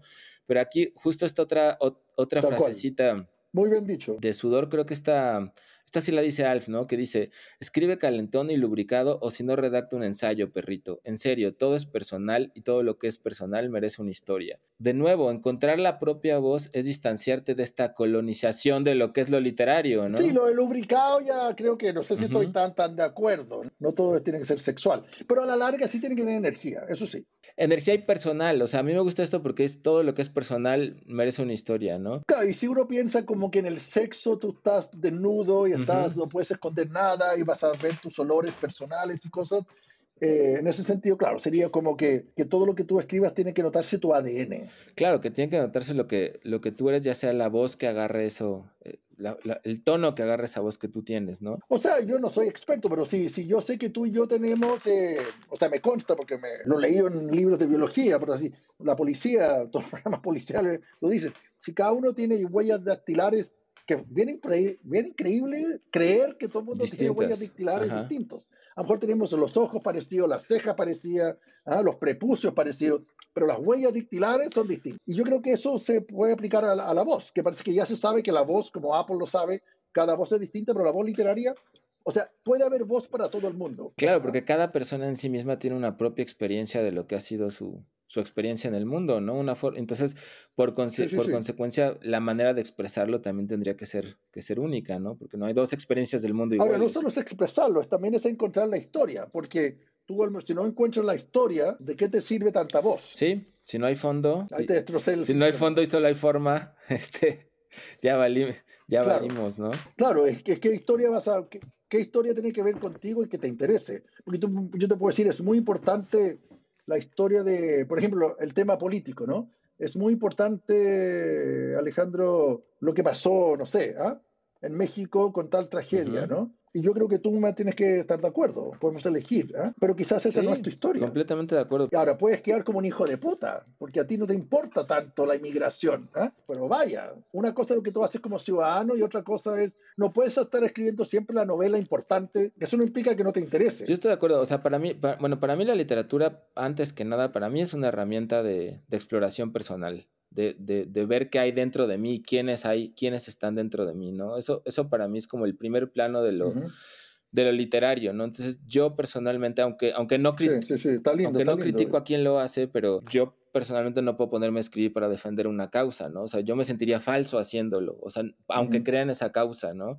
Creo que hay otros espacios para hacer eso, pero la literatura es, es como algo que va más allá de, de, un simple oficio y de... Y lo más probable es que vas a, estar, vas a estar defendiendo tu causa. Sí, o por lo menos el derecho a explorarme, ¿no? Descubrir qué, qué, qué diablos hay dentro de mí. Claro, pero ya estás demostrando que eres un tipo curioso o, o si te gusta mucho, por así decirlo, el rap, vas a terminar de alguna manera... el momento que tú hablas, se va a notar... Pues yo creo que por eso también hay cierta gente que está odiada, ¿no? Por eso la gente odia tanto a ciertos artistas, porque no, por ejemplo, no sé, para, no hablar de nosotros, de gente que conozcamos, eh, no sé, Bad Bunny, por ejemplo, no sé, ¿no? Puede ser muy querido también por odiado porque sin querer representa muchas cosas, su físico, su ropa, su acento, su arte, ¿no? O sea, todo, todo se, se mezcla. Entonces, claro, eh, por, eso, por yo digo cuando a veces hay escritores que uno odia también, no solo uno odia la prosa de ellos, uno odia su forma de ver el mundo, su forma de vestirse. Lo que representan, sí. Todo se mezcla, o sea, no, no están separadas, su olor. Lo que representan. Eso nos trae ya al, al, al, final, justo ahorita que nos dices de Balzac, algo que le recomiendes al, a los escuchas de, de este podcast. ¿Qué película, libro, canción que estés oyendo que te esté obsesionando en estos momentos nos recomiendas? Recomendarías para, para entrarle por ahí? La, última peli que hayas dicho, wow, esto está muy chingón, no mames. El último libro. Eh, no estaba preparado. Eso, Balzac. O sea, básicamente vi una película con unos chicos, o sea, yo tiendo a no interesarme nada en las películas históricas, en general no me interesan, eh, menos las películas europeas, con como trajes, con vestidos largos, ¿ah? eh, pelucas, ese tipo de cosas. Eh, y nada, vi Ilusiones Perdidas, ¿ah? Lost Illusions, no sé cómo se dice en francés, una película de un director francés que no conocía, con algunos actores guapillos que había visto en otras, y me pareció tan, tan asquerosamente contemporánea que la verdad quedé muy, muy impactado y me hizo entrar en un rabbit hole ¿ah? al mundo de al mundo de, Balzac, digamos. ¿ah? Y me di cuenta que un poco lo que yo estaba escribiendo, también me di cuenta que no fue casual. O sea, que llegué a esa película porque estaba buscando otras cosas y eh, yo también confío en la, en la serendipity ¿ah? y en la synchronicity también. O sea, ¿por qué yo llego a este mundo? Claro, yo estoy armando ahora como una trilogía de tres libros que están como unidos, que van a ser libros separados pero unidos. Y claro, después me di cuenta que Balzac lo hizo 200 años antes, se llama La Comedia Humana. Y que yo a lo mejor me di cuenta que, que yo siempre he hablado de planeta y cosas así, pero nunca había escrito, si bien hice una película llamada Invierno, que se llama Invierno, uno, dos y tres, no se llaman tres títulos distintos, eran todas unidas, pero de repente me di cuenta que, claro, muchas veces los libros se van formando, se van creando trilogías, ¿ah? Y yo hice eh, tres películas que eran películas más como homoeróticas, que yo nunca supe que la estaba haciendo como trilogía, pero ahora sí sé que estoy haciendo tres libros, tres novelas que están unidas, que, que pertenecen al mismo universo y que yo creo que se van a terminar, si las logro completar, al menos ya hay una lista, eh, van a funcionar mejor las tres, ¿no? Y que algún día podrían estar como en una caja. Esa es como mi meta actual, ¿no? Y nada, entonces llegué a esta película y la vi y me encantó, y me importó que la gente estuviese con ropa de época, y me divertí muchísimo, porque además es sobre un poeta que llega a la gran ciudad, y es un poeta un poco tonto, porque escribe puros poemas sobre flores, eh, y, muchos de los temas que estábamos hablando, es como aparece Gerard Depardieu como un editor, ¿ah? y como que evita la literatura, es una estupidez, ¿ah? y, y, cómo, se, cómo funcionaba la literatura en esa época. Lo, lo, lo, más triste de la película, eso sí, que en esa época la literatura importaba, ahora no. Y eso es como triste. Yo creo que sí, eso es verdad. O sea, efectivamente, ¿eh? Eh, un escritor de moda en París en 1850 realmente era una persona muy, muy importante. Hoy no. Es Lost Illusions de Javier Giannoli, ¿no? Y, y básicamente eso, o sea, si tú la ves con tus alumnos o la recomiendas, es sobre el escritor que sale con una prostituta, el escritor borracho, el escritor que ya se vendió al periodismo, el escritor que ya tiró la esponja. ¿eh?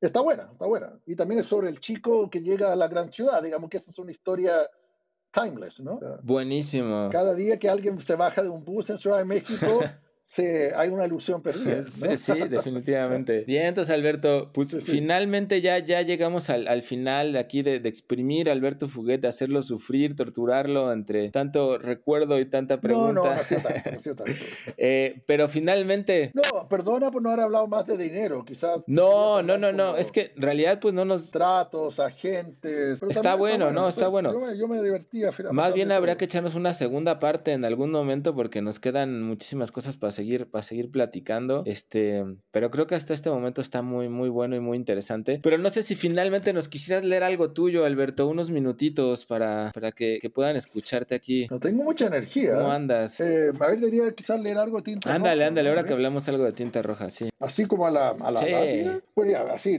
literalmente al azar. Pues mira, Tinta Roja se, es un libro del 96 eh, es antifuguetiano, por así decirlo, porque yo ya el 95, 94, cuando salió Por favor Robinar, que fue mi tercer libro, o mi cuarto, incluyendo Enrique Lecán, que fue la, verdad, la vez que yo realmente yo empecé a vivir de literatura, porque yo empecé a escribir una columna con seudónimo, que no era invento mío, sobre un chico que era, era un yuppie, era un chico que trabajaba como en la bolsa de comercio, que fue pedido, pedido por el diario, para que, y, y que Edición UDP lo transformó en una novela que, se, que hace tres años, que se llama Enrique Lecán, una novela por entrega y ahí, claro, yo escribía todas las semanas sin saber a lo Balzac, sin saber lo que iba a pasar la próxima semana. No estaba organizada la novela, solo estaba la voz y el personaje. No sé por qué me fui por ese lado. Y ahí yo vivía de literatura, o sea, me pagaba. Después se acabó la columna, tuve que ya pasar a hacer periodismo de otro tipo, pero ahí yo, claro, tenía un sueldo bastante divertido y generoso porque pues ahí le viene y me subieron el sueldo, pero en un momento yo dije, ya, tengo que dejar de escribir esta columna porque ahí me di cuenta, sí, ahí fue un aprendizaje, que la columna era más importante que yo y yo quería ser más importante que la columna y yo quería ser más importante que el personaje, porque nadie sabía quién era yo, porque yo no tenía nombre, mi nombre no valía, valía, valía huevo, o hueva. En cambio, Enrique Alecán, durante 12 meses, entre el 90 y el 90, ¿ah? entre el 89 y el 90, creo, tuvo, tuvo lectores y oh, tuvo, provocaba cosas, lo que también a mí me parecía muy injusto porque yo sentía que yo era mejor que él, ¿ah? y yo no tenía nada que ver con él, entonces tampoco yo no era, usaba corbatas, ni, ¿ah? no era un chico que trabajaba en la bolsa de comercio y que vivía comiendo sushi o cosas por el estilo. Em, entonces, lo que ocurrió fue que yo ya llevaba, ya tenía alguna edad, ya tenía algunos años de vida, ya tenía cuatro, tres libros o cuatro, tenía sobredosis, Alecán, eh, Mala Onda y por favor Robina. Y yo ya sentía que mucha que mi apellido se había vuelto, para mi gusto, quizás mi paranoia, se había vuelto una mala palabra. Como que ya tenía yo una suerte de identidad y todo el mundo consideraba que, que yo era un chico como pop, hijo ¿ah? o rofresa, que escribía pura mierda como norteamericana, eh, hollywoodense, no sé cómo explicarlo. No voy a, no voy a gastar toda mi energía en pensar cómo me odiaban y todavía cómo me odian. Entonces, un día eh, se me ocurrió conversando con unas personas por casualidad en un restaurante. Yo conté esta historia un poco parecida a la que te conté yo que yo una trabajé crimen policial, porque parece que había ocurrido un crimen y yo conté que yo, sí, sí, a mí me encanta esto y me leí, me compré todos los diarios porque realmente este crimen está muy bueno. Entonces yo realmente dije, estoy inventando, pero a lo mejor dije algo parecido como, casi me ha hecho de menos a, volver a trabajar en policial. Tú, tú has trabajado en policial, pues si tú eres un, fresita, digamos, un tipo que nunca ha tenido sangre en narices, algo así, ¿no? Y yo conté la historia de un poco que aparece en el libro, como era las cosas, los crímenes que me tocó vivir y cosas así, y todos quedaron como muy sorprendidos. Y yo llegué a mi casa y dije yo, dos cosas, pensé, ahí tengo una historia que gusta y que llamó la atención. Durante una hora yo hablé en el restaurante y yo fui la estrella y todo el mundo quería, me hacía preguntas como, ¿qué ocurre? ¿Y eso es verdad? ¿Y qué pasaba? ¿Y qué pasa con, qué opinan los parientes de los asesinados? Y que uno es amigo de los criminales. Y después me dije que, que era una super oportunidad de escribir un libro que no fuera fugueteado. Entonces, Tinta Roja para mí es como yo tratando de no ser yo. Al final terminó me atacaron igual y dije, Fuguet está tratando de no ser Pero en fondo yo quería hacer un libro como masculino, como literatura negra, como Chandler, como literatura como de... Ya, a ver, me voy, a cualquiera. Pero está, lo que sí yo recuerdo que el libro, el 90% del libro está escrito como una cama. Entonces, y cada, cuento, cada son capítulos cortos como artículos periodísticos y cada uno tiene distintos nombres. Pues este se llama Quedar en pelotas. La calle Emiliano Figueroa tiene apenas dos cuadras, pero en la primera, la que va entre Huamachuco y Copiapó, se concentra toda la acción y la fauna que le ha dado la mala fama que tiene y se merece. Emiliano Figueroa está en el epicentro mismo del barrio desde julio, que es el nombre por el que todos conocen a esta angosta calle Guamachuco que se las da de avenida. Desde julio es, con justa razón, sinónimo de repuestos de autos, el lugar a donde vas si te han robado un espejo, quebrado un vidrio o rayado una puerta. Cientos de estos boliches se amontonan a lo largo de la calle. No hay donde perder si es una ganga. En 10 de julio un motorista puede arreglar el desperfecto que sea ahí mismo, en plena calle. Le hacen el trabajo a la vista, desde parchar un neumático hasta desapoyar un choque. 10 de Julio es un barrio de hombres, de maestros, de manos engrasadas, cotonas sucios y garabatos limpios. Emiliano Figueroa, en tanto, es una calle de putas que, día, que de día vuelca sus servicios a la clientela cercana. Es común que después de una buena propina o de cambiar el aceite, los mecánicos se den una vuelta aprovechando la hora de almuerzo. De noche, el asunto se sofistica, se sofistica, aunque no demasiado. Lo que sí varía son los parroquianos. Llegan de más lejos y en auto, en grupo, después de una fiesta o despedida soltero. Emiliano Figueroa trae a jovencitos de clase media en busca de aventuras criollas y decadentes. También a oficinistas que llegan en taxi, puesto que muchos taxistas tienen convenios con las putas, las cabronas y los cafiches y trabajan a porcentaje. Y bla, bla, bla, bla. O sea, básicamente parece que lo que ocurre ahí es que hay un crimen que ocurre en un prostíbulo que es muy como seguro que en México hay una calle así como todas las prostitutas tienen las ventanas abiertas. Bueno, además un mundo que casi ya no, si bien existe, ya no existe tanto como el libro ocurre en los 80, ¿no? Hoy es como todo mucho más digital. Buenísimo, buenísimo, Alberto. Pues muchísimas gracias por, por haber estado acá con nosotros en el podcast de, Tinta Chida Vive de Escribir. No puedo creer que te haya dicho que sí, pero bueno, ya tenemos una onda y tenemos una hermandad. No, muchísimas gracias. La banda de Tinta Chida y todos los que nos están oyendo van a estar, van a estar muy contentos. Así que, pues, ya saben, busquen, lean, lean, al, lean Alberto. Algunos de sus libros son difíciles de conseguir acá en México, pero en digital es mucho más fácil el... Sí, bueno, Sudor no nos gustó mucho en México, por eso restó otro podcast. Y, pero pronto yo creo que para poco a poco van a ir llegando mis libros ahora que me cambié de editorial. Pues Sudor es acá medio de, de culto, ¿eh? Este, he de decirte también, Alberto. O sea, se, se remató luego, luego. Bueno, porque me intentaron matar, cabrón, me intentaron, cabrón, matar en la feria de Guadalajara. y se prohibió, así que todo... Se prohibió, pues, pero sí, o sea, se... No se puede escribir, no se puede escribir contra Carlos Fuentes. Eh, eh, eh, ya, lean, lean, lean Sudor y muchos de los, de los libros de, de, Alberto que están muy buenos. Acá se consiguen Almadía muy fácil el de cuentos también, ese sí se consigue. Y, y esperemos que pronto lleguen más, más libros de, de, Alberto y sus pelis. Ahí les dejamos enlaces en el podcast. Bueno, y, y si no, ni modo. Si no, ni, ni modo. modo. Pero este, se pueden echar también sus pelis ahí por ahí, este, les, les compartiremos algún enlace Sí, yo hice una película en México, exactamente en un bar, como, como inspirado yo creo que un poco, en, no en tinta roja, pero en un México no fresa, digamos. Exploramos un México ¿eh? como de, de, de, lleno de deseo, de, se llama Siempre Sí, y lo pasamos Genial, bien. pues muchas gracias Alberto, un abrazo y gracias por haber estado acá con, acá con nosotros. A ti, Ale, hasta el próximo concurso entonces. Te cuidas mucho. Este podcast llega a ti gracias al equipo de Tinta Chida. La dirección es de Alejandro Carrillo.